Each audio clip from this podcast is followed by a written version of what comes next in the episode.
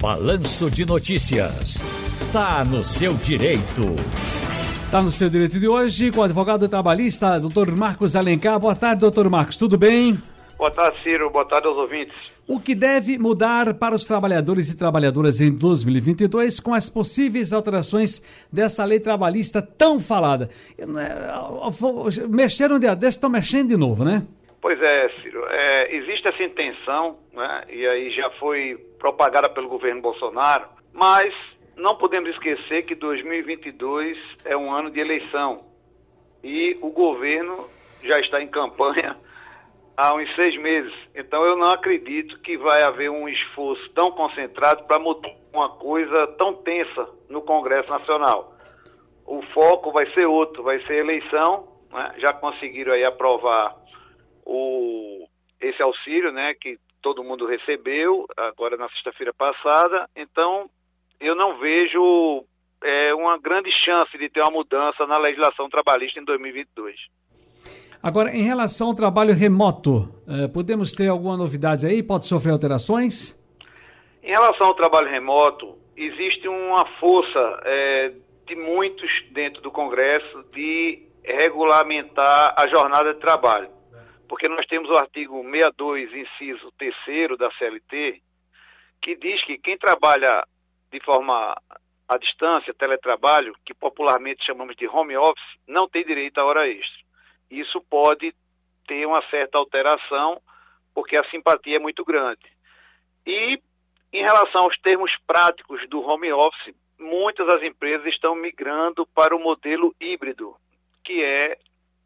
manter o empregado dois dias na semana trabalhando presencialmente e três dias à distância. Isso aí eu acredito que em 2022 nós vamos ter uma consolidação desse, desse procedimento de uma forma mais ampla, mais geral em relação às empresas. É, doutor Alencar, o senhor começou falando aqui sobre a questão, eh, linkando algo com as eleições do ano que vem, que é o momento que a gente vai, vai passar, o termômetro de muitas coisas né, que a gente vai ter que conviver e viver no ano que vem. Mas, de fato, realmente, nós temos, pela sua experiência, nós temos que dizer para as pessoas que um período eleitoral influencia em tomadas de decisões do governo, especialmente nessa área? Sim, porque você mexe com muita gente e demanda muito esforço. O dia só tem 24 horas para todo mundo, né? para nós aqui, para o ouvinte e para o governo também. Então, se é um ano eleitoral que já começou essa briga eleitoral hoje, ontem, né? nós temos aí o candidato é, Luiz Inácio Lula da Silva, temos o Alckmin fazendo uma associação, uma, uma chapa junto com ele, tem o Moro correndo por fora tem o Dória, Bolsonaro não está indo bem nas pesquisas. Então, assim, tudo indica que não se vai falar num tema tão turbulento, tão tenso, porque basta a gente se lembrar de 2017, né, a turbulência que foi para aprovar a reforma trabalhista, né, ainda no governo Temer. Mas foi muito debate, foi muito enfrentamento. Ninguém vai ficar focado nisso, tendo a eleição né, já tão perto.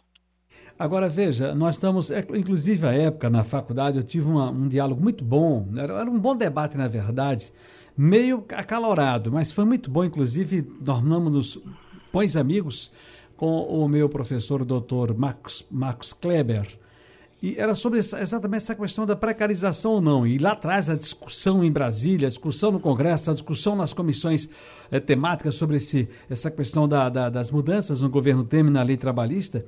E aí de lá para cá, qual é a sua análise agora? Porque dia desse eu conversava no restaurante comigo, ele dizia: "Tá vendo aí, Ciro? Vocês reclamaram tanto, a imprensa reclamou tanto com o governo Michel Temer, mas olha aí, vejam quantas pessoas estão trabalhando, entregando sua comidinha. Você, essa coisa de entregar comidinha, gente, a gente não pode dizer que o camarada melhorou de vida porque ele está entregando comida. A gente não pode dizer que o, cidadão. Porque eu, semana eu peguei aqui um aplicativo, o rapaz é engenheiro, ele está desempregado. A gente não pois pode dizer é. que essas pessoas melhoraram de vida e que foi bom para. Porque a, a, lei trabalhista agora com, é, dá condições. Como se está no, no, tema aqui, está no, no, uh, no olho do furacão a questão de se tem ou não direito trabalhista o motorista de aplicativo, doutor Marcos Alencar. Pois é, nós temos é, veja, o aplicativo, né, eu tenho uma posição, e é uma posição que cobra do Congresso uma posição de definição de uma legislação específica para os trabalhadores de aplicativo. Não se trata de considerar o trabalhador de aplicativo um empregado normal como CLT. Essa é a minha visão, porque ele trabalha quando ele tem necessidade ou quando ele quer.